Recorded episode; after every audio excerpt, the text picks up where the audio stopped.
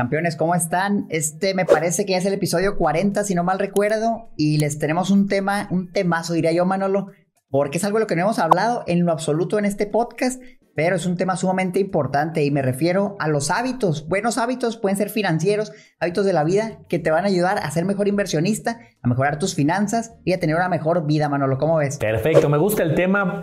Muy contentos de estar con ustedes transmitiendo en vivo desde TikTok y luego para todas las plataformas, para el canal de YouTube de Campeones Financieros, Spotify, Amazon y en todos lados estamos de podcast. Y sí, el tema de hábitos, pues creo que es la, la base, es el pilar para unas buenas finanzas y para todo.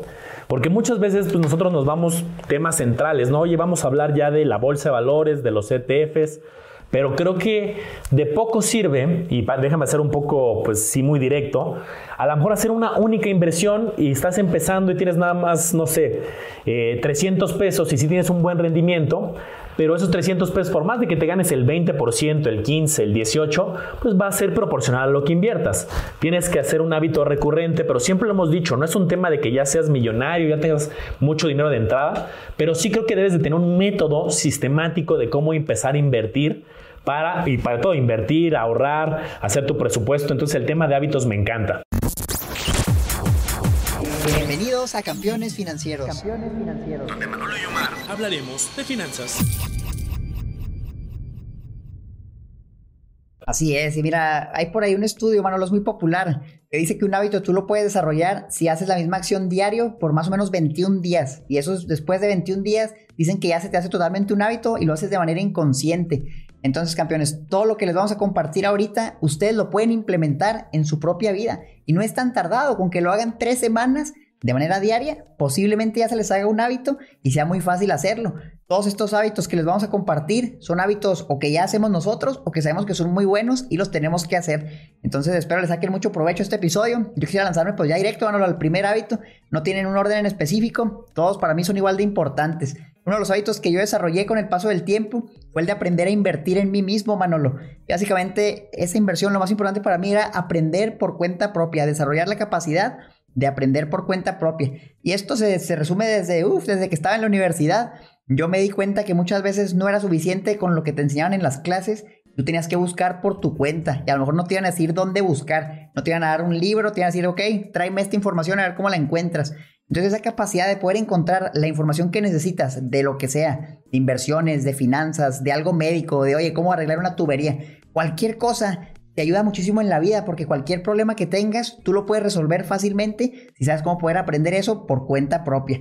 Entonces, consejos para poder lograr esto de manera más fácil. El primero es aprender inglés. Mucha de la información que vas a buscar probablemente solo esté en inglés o haya mucho más en inglés. Entonces es mucho más fácil si tienes una base de datos más amplia porque conoces el inglés, acceder a la información que necesites. Entonces cuando yo tengo una duda, digamos, de algún banco, bueno, pues puedo buscar algo de México, un banco en México, lo busco en internet, a ver si me sale, me voy a Google, me voy a YouTube, busco en libros. Hay muchas fuentes de información. Lo importante es saber dónde están y cómo llegar a ellas. Entonces con el internet, yo creo que ya no tenemos pretexto, Manuel. El internet tiene, te abre el mundo a todo lo que necesites y sabes usar los buscadores, YouTube, Google, tienes acceso a mucha información. Ahora, si todavía le agregas el inglés a eso, la información se, multiplica considerablemente. Oye, Omar, y ahí déjame preguntarte, antes de yo también dar algún hábito relacionado, ¿cuál, sería la recomendación para los que nos están escuchando, nos están viendo para aprender inglés? Tú, tú que lo viviste en experiencia, pero alguien que no se vaya a Estados Unidos a trabajar, pero ¿qué, ¿qué, hace? ¿Que lea en inglés? ¿Que tome algún curso? ¿Que esté escuchando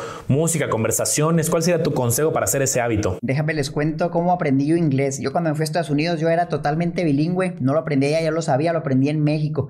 Yo desde que era niño jugaba mucho videojuegos, mano, me encantaba jugar videojuegos. La gran mayoría estaba en inglés. Entonces, como yo quería salir adelante en los juegos, pues tenía que aprender inglés porque no le entendía. Entonces fui aprendiendo mientras jugaba, hacía lo que me gustaba, fui aprendiendo poco a poco. Eso lo fui complementando con lo que me enseñaban en escuelas públicas. Fíjate, yo no fui a una universidad privada hasta la, la carrera. Yo hice la primaria, la secundaria, la preparatoria, todo en escuelas públicas y tomaba las clases de inglés gratuitas que le daban a todos. No son las mejores, pero están bastante bien si pones atención. Entonces yo iba complementando eso con lo que encontraba gratis, con lo que buscaba en internet, poco a poco.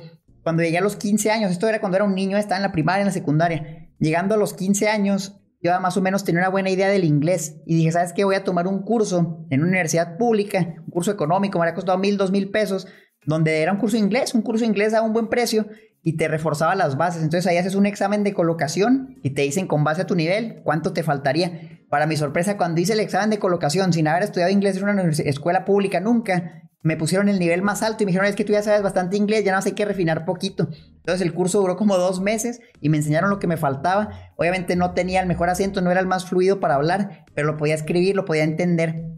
Entonces cuando saqué el, curso ese, dije, ¿sabes qué? Necesito empezar a practicar mi habla. Yo a los 15 años, y me acuerdo mucho de esto, mano, lo decía, y aprendo inglés, estoy seguro que me va a servir en mi futuro. Y no sabía cómo, pero sabía que me iba a servir. Entonces busqué un trabajo en una empresa, bueno, lo que se llama Teleperformance, y era asesor bilingüe. Yo era un niño de 15 años trabajando ahí, me dieron afortunadamente el trabajo. Obviamente te hacen una entrevista, te preguntan cosas en inglés, y pues yo me defendía. Entonces me contrataron para responder el teléfono de servicio al cliente de una empresa que se llama DirecTV. Yo contestaba cuando hablaban de Estados Unidos para quejarse el cable, pues yo era el que contestaba. Obviamente me decían, oye, eres de la India, eres de las Filipinas, oye, qué feo acento tienes, pásame con un gringo, etcétera, etcétera. Pero eso no me importó, porque yo iba practicando y practicando. Era personas más buena onda que no les importaba y mi acento mejoró mucho. Eso fue a lo largo de seis meses que estuve trabajando ahí mientras estudiaba. Tampoco tienes que sacrificar los estudios. Yo estaba en la prepa, trabajaba ahí y mejoré mi habla. Entonces ya tenía la gramática, ya tenía el conocimiento y empecé a escuchar, a mejorar mi audición y mi habla. Y ya con eso, Manolo, después entré a la universidad y para mí fue muy fácil porque ya tenía las buenas bases del inglés. ¿Qué otros consejos les puedo dar? Si sabes qué es que yo no quiero jugar videojuegos, lo que decías ahorita, escucha música en inglés, ponte a buscar la letra, no nomás cantes, va, sin saber qué dices, busca la letra y ve cómo se pronuncia, vas a ir entendiendo. Ya ahorita está Netflix, mano, lo puedes ponerlo en inglés y le puedes ir poniendo subtítulos en inglés y poco a poco lo vas a ir viendo. Realmente yo creo que ya no es necesario un curso porque en ese momento, hace que ahora sí unos 10, 13 años, no había tanta información en línea como lo, lo hay ahora, pero ya ahorita buscas buenos canales en internet Creo que en YouTube hay uno que se llama Holly o algo así que mi esposa ve. Muy bueno para aprender inglés y te aseguro que hay muchísimos más. Entonces yo les digo, la información ya está gratis. Más que nada necesitan el tiempo. Y si dicen, es que no tengo dinero, probablemente si tengas tiempo. Si tienes el tiempo, tú puedes aprender inglés para luego poder aprender lo que quieras. A mí me gusta uno en YouTube que tiene un montón de videos que se llaman Los Amigos Ingleses. Justo un inglés que creo que se casó con una española y son, son chistosones y, y dan consejos padres de pronunciación, de vocabulario, de gramática. Y sí, pues esto es al final, como dices, de, de repetición de hábitos. Yo me aventé cuando estaba haciendo, de entrada en varias de mis maestrías, pues había clases en inglés certificaciones que he hecho eran todas en inglés y cuando me inscribí a estas certificaciones pues mi inglés no era del nivel que lo tenía cuando acababa las certificaciones de repente hasta nos da miedo ay no sé si me meto a esta certificación este curso porque está en inglés pues difícilmente no llegas a estar ya un 100% 90% pero pues el chiste creo que es te metes y yo ya inscrito en los cursos en los diplomados pues ya no tenía de otra más que pues, practicar practicar y pues en la misma certificación en la misma maestría practicaba y si hay una transformación a lo largo de que vas avanzando en esas certificaciones o ya de hacerlo el hábito recurrente. Yo ahorita que hablabas de estudio, eh, pues yo, yo te he contado, Omar, pues yo tengo tres maestrías. Y las maestrías, luego me dicen, Manolo, ¿coleccionas maestrías o qué? La verdad es que yo ya me metí a... La primera maestría sí fue como con unas ganas de, de, crecer profesionalmente, ¿no? Sí fue, me voy a meter a la maestría con ganas de, pues, de tener más oportunidades y crecer en el mundo laboral cuando está en el sistema financiero. Pero ya la segunda y la tercera fue porque cuando acabé la primera dije, oye, yo ya hice la disciplina para separar parte de mi fin de semana, en mis noches hacer tareas, hacer el networking con mis compañeros de clases. Pues yo ya tenía como esa costumbre. Yo dije, pues voy a seguir, ya tengo el hábito. Pago la segunda, pago la tercera, me las eché casi de corrido. Y luego cuando acabé la tercera, hasta tenía ganas de seguirme, ¿no? A echarme la cuarta. Pero bueno, también este, dije, voy a hacer una pausa, le voy a echar más ganas al proyecto, al negocio ahorita que tengo. Pero pues creo que es tema de hábito. Y la segunda y la tercera luego Manolo, ¿y qué te sirve tener dos o tres maestrías?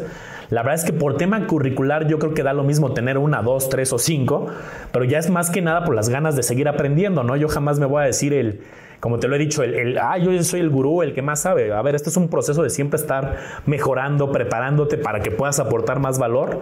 Y el día que yo te diga, ya me considero un genio, un gurú, ya la verdad es que creo que habré fracasado porque pues siempre se puede mejorar y nunca llegas a un tope desde mi óptica, ¿no? Y es, Manolo. A ver, compártenos tú un hábito, Manolo, que pongas en práctica y te haya servido bastante. Pues creo que ah, llevándolo a la parte financiera, un hábito que me ayudó mucho cuando estaba con el tema de la casa, de la hipoteca, era, pues muchas veces te dicen, oye, cuando tienes un ingreso, un flujo, pues dicen, págate a ti mismo, no ahorra, invierte. Yo lo que hacía, aparte de, de sí separar cuando llegaban los ingresos para la inversión, también separar para dar adelantos a la hipoteca, la casa que, que, tenía, de tal modo que llegaba un pago de la quincena en ese momento del sistema financiero y agarraba y lo primero que hacía era separar para inversiones, pero también separar para deudas. A lo mejor en este momento alguien nos ve, no, pues hipoteca no, no, no, no es el caso mío, ¿no? Pero a lo mejor es una deuda de tarjetas, una deuda de, este, de un crédito de nómina alguna deuda, pues tratar de ir, separándolo y eso me ayudó a disminuir deudas, que pues sabemos que las tasas de las deudas luego son más altas, y hacer una estrategia tanto financiera como para mitigar deudas. Y ya te acostumbras a vivir con la cantidad menor. ¿Qué pasa después de que terminas de pagar deudas? Pues tú ya te acostumbraste a tener un nivel de vida con una cantidad menor y entonces pues ese excedente que tenías para deudas luego lo puedes canalizar hacia una inversión, hacia educación, hacia un negocio, porque si te acostumbras a nivel una... yo, yo, cuando hablo de finanzas nunca se trata de tener una mala calidad de vida y, el clásico, ¿no? No voy a tomarme un café, no voy a hacer un restaurante, no voy a tener Netflix porque es un pago recurrente. Yo no soy tan extremo en mi filosofía, mi filosofía sí es disfruta la vida y haz los gastos que tengas que hacer, pero sí acostúmbrate a tener un nivel de vida que ya le restes el pago de deudas, ya le restes el pago de inversiones. Cuando termines las deudas, convierte ese pago, conviértelo a pago de, este, de ahorro, pago de inversión y así vas a magnificar de una manera importante tu hábito de inversiones. Es bien difícil, yo no conozco a alguien, Omar, que, que de la noche a la mañana diga, voy a ahorrar el 30% de mis ingresos y de la noche a la mañana lo logre. Más bien es un proceso paulatino que yo creo que es irte acostumbrando, ir haciendo el hábito poco a poco. Y el chiste es empezar, porque la gente se queda muchas veces en la línea de ya voy a empezar a invertir, ya voy a empezar a ahorrar, ya voy a, pagar deudas. Pero si no hace una metodología y que tenga que empezar de manera paulatina, es bien difícil que de la noche a la mañana llegues a niveles de ahorro, inversión del 15, 20%. Tiene que ser para mí, en mi opinión, un proceso gradual. Así es, Manolo, eso es bien importante. De entrada, por ahí dicen que si no puedes ahorrar ganando, digamos, 10 mil pesos al mes, no vas a poder ahorrar ganando 100 mil pesos al mes. Y quién está el concepto de la inflación del estilo de vida. Y es que muchos dicen, ¿sabes qué? Yo en su momento también lo decía, cuando gane más dinero ya voy a empezar a ahorrar, porque ahorita pues vivo al día, con lo que gano cubro mis gastos básicos y no me alcanza. Y ahí me pasó, aumenté mi ingreso y lo que pasó, empecé a gastar más.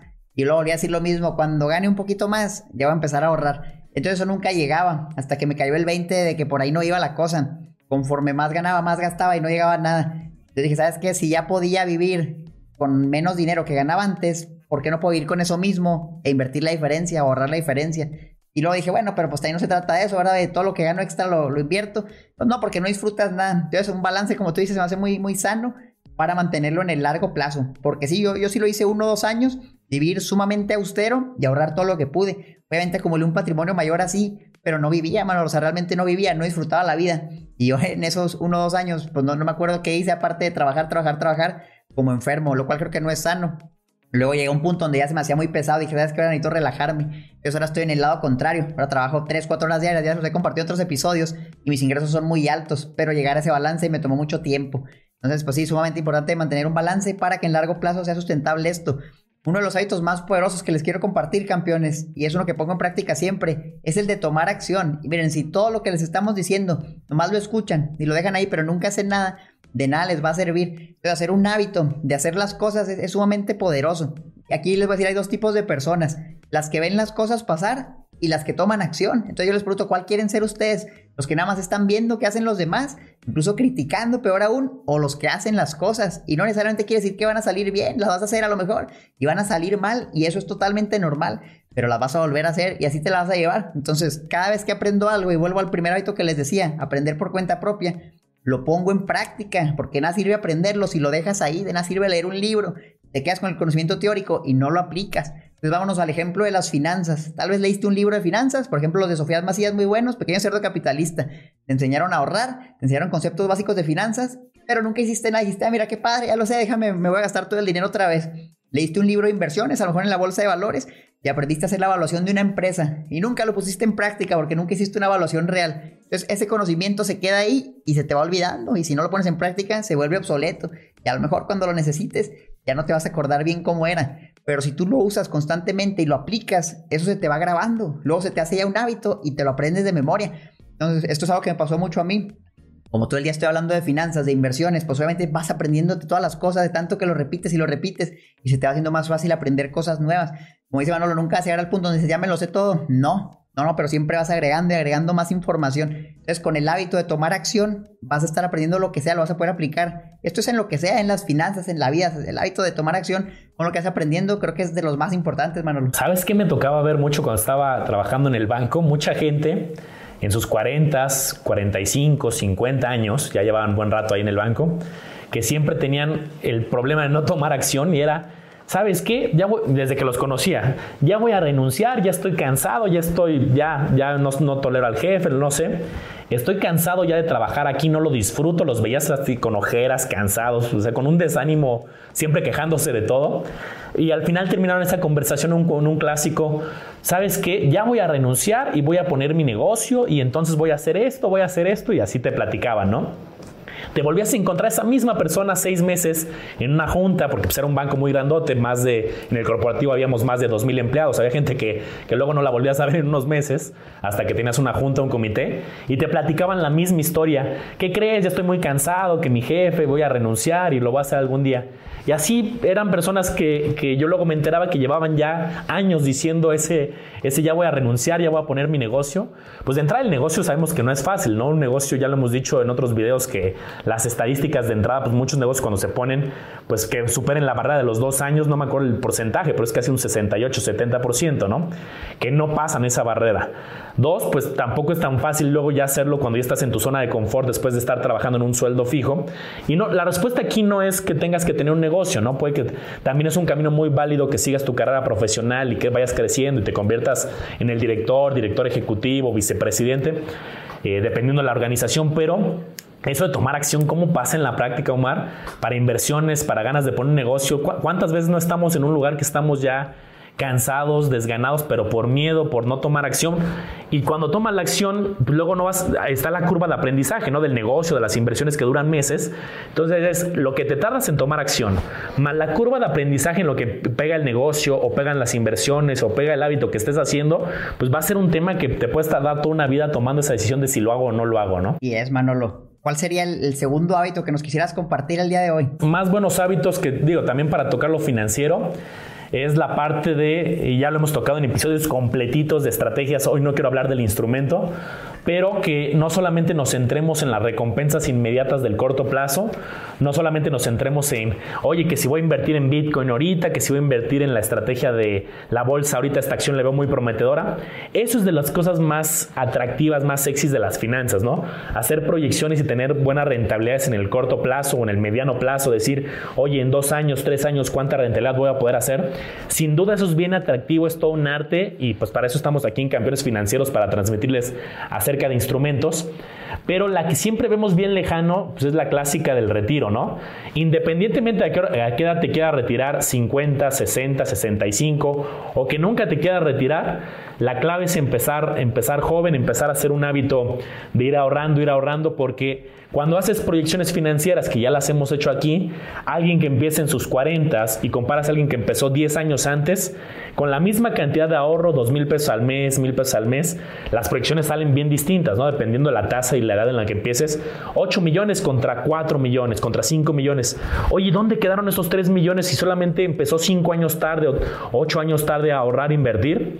Pues este es un tema de hábito de ponerte las pilas, de comparar. Hay 10 afores, hay 78 aseguradoras, hay gestoras de planes de retiro y pues ponerte las pilas para hacer este hábito para el futuro porque entre más pronto mejor. Ya tenemos capítulos completos de interés compuesto, de PPRs, de afores o incluso invertir por tu cuenta. Si no te gustan esos modelos tradicionales de retiro, decir, bueno, voy a abrir un plan de inversión en GBM, en Bursanet, en fibras, en acciones, en criptomonedas, donde tú quieras, de acuerdo a tu análisis, pero que ese dinero no lo toques y digas, eso va a ser para el viejito, mi viejito del futuro y que se junte una cantidad bien interesante para que cuando tengas 50 o 60 tú puedas decir, ya no quiero estar con este mismo ritmo de vida o sí quiero tener mis negocios y mi trabajo, pero ya tener otra fuente que me va a permitir a lo mejor poner otro negocio y no concentrarte todo en una sola fuente, ¿no? Luego creemos que, pues, oye, es que yo tengo un trabajo muy estable y me encanta y esto me va a dar para toda la vida. Pues luego pues, pasó con la pandemia, ¿no? Llegaron casos muy complicados y pues, hubo recortes en empresas muy grandes, personas que yo luego hablaba con ellas que me decían es que yo veía estabilidad en mi trabajo, yo no veía eh, posibilidad de que me fueran a cambiar porque yo estaba muy bien, siempre cumplía mis metas, pero llegó la pandemia, hicieron un recorte y pues ya estoy desempleado. Pues a ver, es un tema pues, que puede pasar, el chiste es ir mitigando riesgos, ir abriendo diferentes estrategias, lo que decimos de no poner todo en la, todos los huevos en la misma canasta y diversificarte, ¿no? No, ahorita que mencionabas el interés compuesto, me cayó el 20 de algo bien importante y es que el, interés compuesto es un juego de tiempo, no es un juego de dinero. Entonces puedes comenzar con poco dinero, pero si tienes el tiempo, ese poco dinero ahorita se puede convertir en mucho dinero en el futuro en un plazo muy largo. Entonces, ¿cómo aprovechas al máximo el interés compuesto? Aumentas el tiempo que puedes invertir. Ahora, como dices, oye, ¿cómo va a hacer eso, Omar? Mejorando tu salud. Creo que aquí entra, y esto nos tiene que caer el 20. Mientras mejor salud tengas, mientras en mejores condiciones te encuentres físicamente, probablemente aumentes tu esperanza de vida. Entonces te voy a poner un ejemplo. Imagínate que tú nunca te cuidaste, tomabas todos los días, fumabas, te drogabas, y a los 60 ya estás casi muerto, ya te estás muriendo. Bueno, si tú ya tienes 20, digamos, tendrías 40 años para aprovechar el interés compuesto antes de fallecer. Caso contrario, imagínate que tú no fumabas, tomabas moderadamente, ibas al doctor constantemente, te ejercitabas y ¡pum! Tu esperanza de vida, 80 años, 90 años, a lo mejor pasas los 100 años, tienes 20 años ahorita, pues fíjate lo que puedes llegar a tener de interés compuesto, ya puede ser hasta el doble. Si te mueres a los 60 y ahora ya te mueres hasta los 100, ya son otros 40 años extra. Que como dijimos al principio, el interés compuesto es un juego de tiempo. Entonces, si tú duplicas el tiempo, yo los invito otra vez, métanse a la calculadora calculadoras.marioecuacionfinanciera.com, ya hagan el ejercicio, pongan lo que pueden aportar ahorita cada mes, los años que quisieran invertir, hagan el ejemplo los 40 y luego pónganle 80 con el mismo monto constantemente invertido, vean la gran diferencia. Entonces aquí es donde entra lo que me cayó el 20, Manolo, y creo que yo he fallado, les, les digo, soy sincero campeones, yo he fallado en esto, no me cuido mucho físicamente, no hago mucho ejercicio y creo que eso está mal y definitivamente es algo que quiero cambiar. Entonces yo los invito, y se animan a que también hagan ejercicios, se ejerciten y mejoren su calidad de vida. Y no nomás por eso, pónganse a ver el lado financiero también. Menores gastos médicos. Si tú estás sano, no necesariamente vas a tener que ir al doctor porque tienes diabetes, porque tienes hipertensión, porque tienes obesidad. A lo mejor te va a pasar otra cosa que no puedes evitar, pero reduces el riesgo de que te pase algo. Tu salud está mejor, entonces te sale más barato. Bueno, están los seguros de gastos médicos mayores. Pero los gastos médicos menores, o si tienes un deducible muy alto en tu seguro, los vas a tener que pagar tú. Entonces te vas a ahorrar todos esos gastos de una consulta, de una emergencia, de que me quitaron el páncreas, porque tú los tendrías que pagar, mejorando tu salud. Entonces yo, yo creo que es, es evidente, Manolo, y, y no, no veo otra manera más que estar sanos. Y yo te quiero proponer algo, te quiero poner un reto, Manolo, porque a mí me gustan los retos. Yo me quiero poner en forma, mira, tengo aquí en TikTok lo verán bien, tengo unos kilitos de más. En este video a lo mejor no, no ven, pero les voy a poner una foto de mi panza y, y yo quisiera cambiar.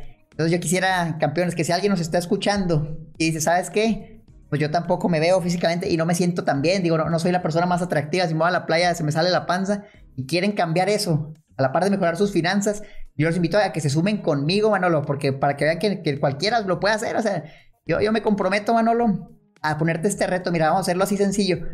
En seis meses subamos una foto y te invito a que te unas al reto, Manolo. Una foto del antes y el después. Nos tomamos una foto en estos días en seis meses, ¿qué te parece? Finalizando septiembre, subimos una nueva foto. Nos enfocamos bien duro a ejercitarnos, como tú quieras, ¿eh? con dieta, si quieres ir al nutriólogo, si quieres hacer gimnasio, salir a correr, como tú quieras, pero que hagas ejercicio. Y el objetivo que sea lograr un cambio. ¿Qué te parece, Manolo? Si en seis meses compartimos nuestras fotos y vemos quién, quién logró el cambio más grande y que sea la comunidad que decida. Oye, se oye bien. Déjame decirte qué me pasaba antes, qué me, déjame poner en contexto a mí qué me pasaba, que me autojustificaba ahorita. Yo ahorita en la, pues en la época de la pandemia, pues la verdad es que pues, con este proyecto de educación financiera, pues estando presentes en conferencias, haciendo muchas cosas, pues incrementó la chamba. Y entonces yo me ponía de autopretexto de, diciendo, oye, ¿sabes qué? Voy a usar las famosas aplicaciones para pedir comida. Eh, aunque se paga un costo mayor, yo decía, a ver, mi tiempo es muy importante y entonces lo tengo que destinar a las conferencias, a los eventos, al diplomado, al taller. Y entonces yo autojustificándome de que usar estas aplicaciones me ahorraban tiempo y el tiempo es muy valioso para generar más ingresos y más modelo, pues también abusé de, de este, este modelo de aplicaciones, ¿no? Entonces yo coincido mal en que el tema de de las inversiones es bien parecido al tema fitness, ¿eh? No hay solución mágica. Me gustó que sea seis meses, porque si me hubieras dicho en un mes, te hubiera dicho no hay manera. Es como, como las inversiones, ¿no? Inviertes algo en un mes, pues no tienes tan buen resultado como lo vas a tener. Y a lo mejor podríamos hacerlo el análisis hasta más largo, ¿no? A tres años, a cinco años, pero creo que seis meses me gusta. Pero te la voy a poner un poquito más compleja, Omar. Que no solamente seamos tú y yo, también hay que involucrar a nuestras comunidades, porque tenemos comunidades pues ya bastante grandes entre las dos, más de 500 mil cada uno, sumando en todas las redes, y pongámosle una apuesta entre nosotros y también una apuesta entre la comunidad. Es decir, que la gente la comunidad que se sume también a este reto, también tenga algún beneficio, que podemos mezclar hasta la parte financiera con la parte fitness, por ejemplo, eh, la gente que se una a este reto con nosotros y que, aparte que tú y yo estemos compitiendo, que compitan nuestras comunidades y los ganadores, pues no sé, les ofrecemos alguna mentoría, podemos armar hasta una mentoría conjunta. A los ganadores le damos una mentoría tú y yo financiera, eh, donde al mismo tiempo le estemos dando a los que vayan ganando y armar algo así más robusto. Pero yo estoy dentro. Me encanta la idea, me encanta la, idea y totalmente, y déjenos aquí los que están en TikTok en, en vivo si les gustaría una mentoría totalmente gratis un grupito, ¿qué te parece? Unas 10 personas, Manolo, donde nos conectemos tú y yo y nos pregunten de manera grupal lo que quieran totalmente gratis. Pero para llegar ahí, que se sumen a, este movimiento, a este ejercicio, y simplemente que logren el cambio también, que mejoren su salud, mejoren su condición física. ¿Qué te parece, Manolo, si, usamos algún hashtag? No, no, sé, ahorita se me ocurre rápidamente algo sencillo, inversionista fit, por decir algún hashtag inversionista fit, lo usamos tú y yo para ir compartiendo nuestros ejercicios, nuestros avances, y que las mismas personas compartan sus fotos. Oye, mira, este era yo hace seis meses, en septiembre, final de septiembre de este año, este soy yo ahora. Y que sean las personas que, que decidan, o sea, vamos a ver quién logró el mayor cambio. Agarramos a 10 personas, pero para que se ponga buena la cosa, Manolo, y como tú bien dices, tenemos dos comunidades muy grandes ambas.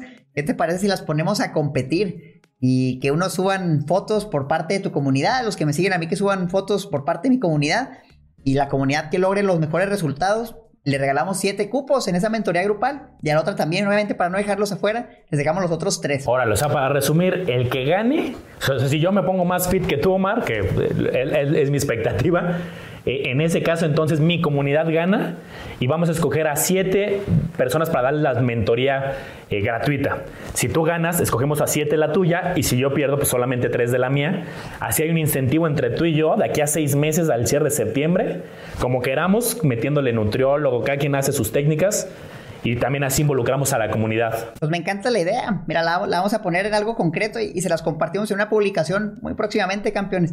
Déjenos un comentario si les interesa. Esto es totalmente gratis y sin fines de lucro. Puede participar quien sea. Lo que buscamos es meramente mejorar nuestra salud porque al mejorar nuestra salud van a mejorar nuestras finanzas en el largo plazo sin que nos demos cuenta. Y se puede, o sea, yo, creo que es como, lo equiparo con las finanzas. Sin duda no se van a ver resultados en un mes, pero estoy seguro que si tú y yo nos ponemos las pilas, somos constantes, ya al mes 3, al mes 4, al mes 5 van a decir, ah, mira, eh, está empezando el proceso de transformación, pero tiene que ser constante y disciplina. Yo tengo que renunciar a mis, a mis aplicaciones fáciles, lo cual me ahorra dinero también. Pero bueno, tengo que invertir tiempo, pero qué mejor que invertir en la salud. Porque ahorita decías algo bien importante. Yo hago muchas proyecciones a largo plazo de, de retiro y proyecciones que luego me pide la gente. Y entonces, ¿qué pasa? Pues creo que la gente dice muy seguido, a ver Manolo, pues yo la verdad es que cuando toco este tema que es delicado, ¿no? De cuál crees que es tu esperanza de vida, cuántos años crees que vas a vivir, ni siquiera lo cuantificamos. Hay gente que dice, no, pues no sé, a, ver si llego a los 60, ¿no? ¿Cómo que a ver si llegas a los 60? La, esperanza de vida en muchos países ya se está llegando a los 80. Hay países como Japón, como Italia, como Noruega, que, ya están inclusive en, en 90. La mujer vive más, incluso la mujer en promedio en muchos países vive 5 a 7 años más. Entonces, todavía si, es mujer, eh, pues todavía tiene una expectativa mayor en promedio. Pero ah, mira, hablando en México en promedio, si no mal recuerdo, creo que estamos como en 77, la esperanza de vida promedio. Si tú tienes buenos hábitos, pues seguramente es a los 80, 85.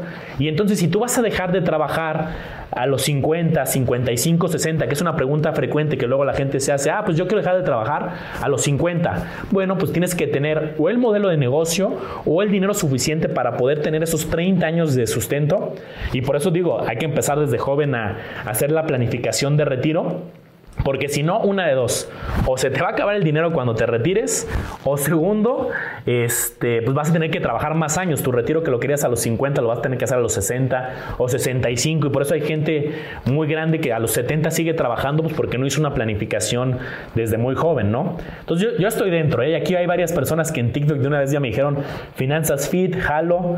Muchas felicidades por la iniciativa Fit. Ya está la apuesta, Omar Vamos a ver qué, mal le metemos a la opuesta, tu comunidad contra la mía, tú contra mí, y que la gente se tome la foto desde ahorita y luego ponemos las bases bien para ver quién se gana estas mentorías que creo que está para dar la mentoría al mismo tiempo, ¿no? Tú y yo juntos, una mentoría financiera gratuita para que se demuestre que tanto en lana de inversiones como en la parte de salud sí se puede. Yo creo que seis meses puedes hacer un cambio importante. A lo mejor no la estamos volando, ¿no? Porque a lo mejor un nutriólogo nos dice, no, ¿cómo seis meses? Es un año. Pero yo estoy confiado que en seis meses sí se puede hacer algo interesante. Así va a ser y lo vamos a lograr todos, ¿cómo no? Vámonos con todo. Mira, quiero pasar al, al, siguiente hábito, Manolo. Y este es un hábito que considero muy importante y que yo lo he puesto en práctica ya desde hace bastante tiempo. Y es el de aumentar mis ingresos constantemente, no depender de un solo ingreso. Y les voy a contar cómo comencé rápidamente. Obviamente estudié la secundaria, la preparatoria y luego fui a la carrera. Mientras estaba en la universidad, pues yo tenía que trabajar para cubrir los gastos de la universidad. Entonces con el ingreso que tenía pagaba la carrera. Ahí mi ingreso no aumentaba mucho, pero sabía que cuando me graduara iba a poder aspirar a una mejor oportunidad laboral como empleado. Entonces me gradué y sí, pues como ingeniero conseguí un mejor trabajo, mi ingreso aumentó. Luego que pasó, estaba en ese trabajo, me di cuenta que era muy difícil aumentar mi ingreso en esa misma empresa, entonces me moví a otra, brinqué de trabajo y mi ingreso volvió a aumentar. ¿Y luego qué volvió a pasar? Me volví a dar cuenta de lo mismo, oye, es sumamente difícil incrementar mi ingreso aquí, ¿qué hago? Bueno, comienzo a emprender, comienzo a hacer un negocio en segundo plano, sin dejar mi empleo y eso eventualmente va a generar un ingreso que va a aumentar mis ingresos. Luego, ¿qué pasó? Me di cuenta que el negocio tiene un potencial de crecimiento infinito. No es como un empleo, te dice, no, te vamos a subir 5%, 10%, te fue bien, te vamos a subir el 20%. El negocio tiene un potencial escalable hasta donde tú lo quieras llevar. Pues se duplicó, se triplicó, se multiplicó por 100 veces. Sí lo puedes lograr, dependiendo del tipo del negocio. Entonces dije, ah, entonces aquí es donde está el verdadero truco. Vamos a enfocarnos en el negocio. Entonces, eventualmente, esto es reciente, me logré liberar de mi empleo, porque ya ganaba mucho más con un negocio que lo que podía ganar como, como empleado. Y ese tiempo para mí era muy valioso y sabía que lo podía poner a trabajar para mí en el negocio o me ayudaba a tener una mejor calidad de vida. Porque esto es lo duro. Al tener un empleo y emprender al mismo tiempo, pues ¿dónde te queda el tiempo para cuidarte? Entonces yo por eso subí mucho de peso, comía mal, hacía lo que tú dices, mano, le me pido comida, porque sé que el tiempo es dinero y me ahorra tiempo, no tengo que cocinar. Ah, pero la comida que pedía no era la mejor, pedía comida no tan saludable, en vez de subir de peso. A lo mejor hubiera tomado mejores decisiones con ensaladas o algo así, pero pues no lo hice. Entonces ahí donde está el truco, aumentar tus ingresos constantemente, esos son algunos consejos. No dependas de un solo ingreso, de un solo ingreso, porque si tienes un empleo, por más que subas y subas, y un día esa empresa quiebra o te llegan a correr, pues tu ingreso desaparece y se va a cero. Y a lo mejor con la experiencia que tienes puedes aspirar a otro empleo similar, pero ¿cuándo? Y quién sabe, a lo mejor no. Entonces yo te diría no corras el riesgo de depender de una sola fuente, agarra varias y que tengas tu empleo, tengas un negocito por aquí, un negocito por allá y todo lo vas sumando. Yo cuando junté mi primer millón, Manolo, yo tenía seis fuentes de ingreso. Y ahorita ya no sé ni cuántas son, son ocho, nueve, serán hasta más, ya ni las cuento. Pero esa es la idea. Ahora, no quiere decir que tengas que tener miles de fuentes de ingreso. O sea, puedes tener una y si es muy buena está bien. Pero perdí a diversificar un poquito, dos, tres fuentes. Que no es nada complicado y te voy a decir concretamente cuáles pueden ser campeón. Tu empleo, un pequeño negocio y tus inversiones, fíjate, bien sencillo, cosas que puedes hacer y ya tendrías tres fuentes de ingreso. Yo te diría, empieza a crear la segunda ahorita. Me late totalmente, Omar. Y fíjate, yo hablando de hábitos, creo que luego decimos, es que no tengo, no tengo el tiempo para crear esa fuente de ingreso, no trabajo muchas horas entre el transporte. Por ejemplo, aquí en la Ciudad de México ahorita no aplica, pero cuando aplicaba, pues eran dos, tres horas que la gente pasaba en el tráfico. Seguramente, si la pandemia acaba y todo se regresa a una normalidad, pues no igual, pero parecida, pues otra vez va a regresar el tráfico. Y yo creo que lo subí en un TikTok hace unos días. La verdad es que dedicarle 25 minutos al día a lo que quieras, a leer, a planificar tu negocio, 25 minutos al día, se convierten en 152 horas en el año. Entonces, lo, que es un tema de que 25 minutos seguramente tienes. En algún momento, ya sea, oye, me desperté temprano, 25 minutos más temprano, o antes de dormir hice 25 minutos de ejercicio, o de planificar el negocio, o de aprender de inversiones. Al final del año, 152 horas, créeme que ya es un recorrido mucho más sencillo estamos conscientes de que a lo mejor no, tienes, no te sobran 3 horas al día, pero 25 minutos al día te, te sobran de alguna manera. Yo lo que hacía antes, Omar, cuando estaba en el, trabajando en el banco, pues ¿qué hacía?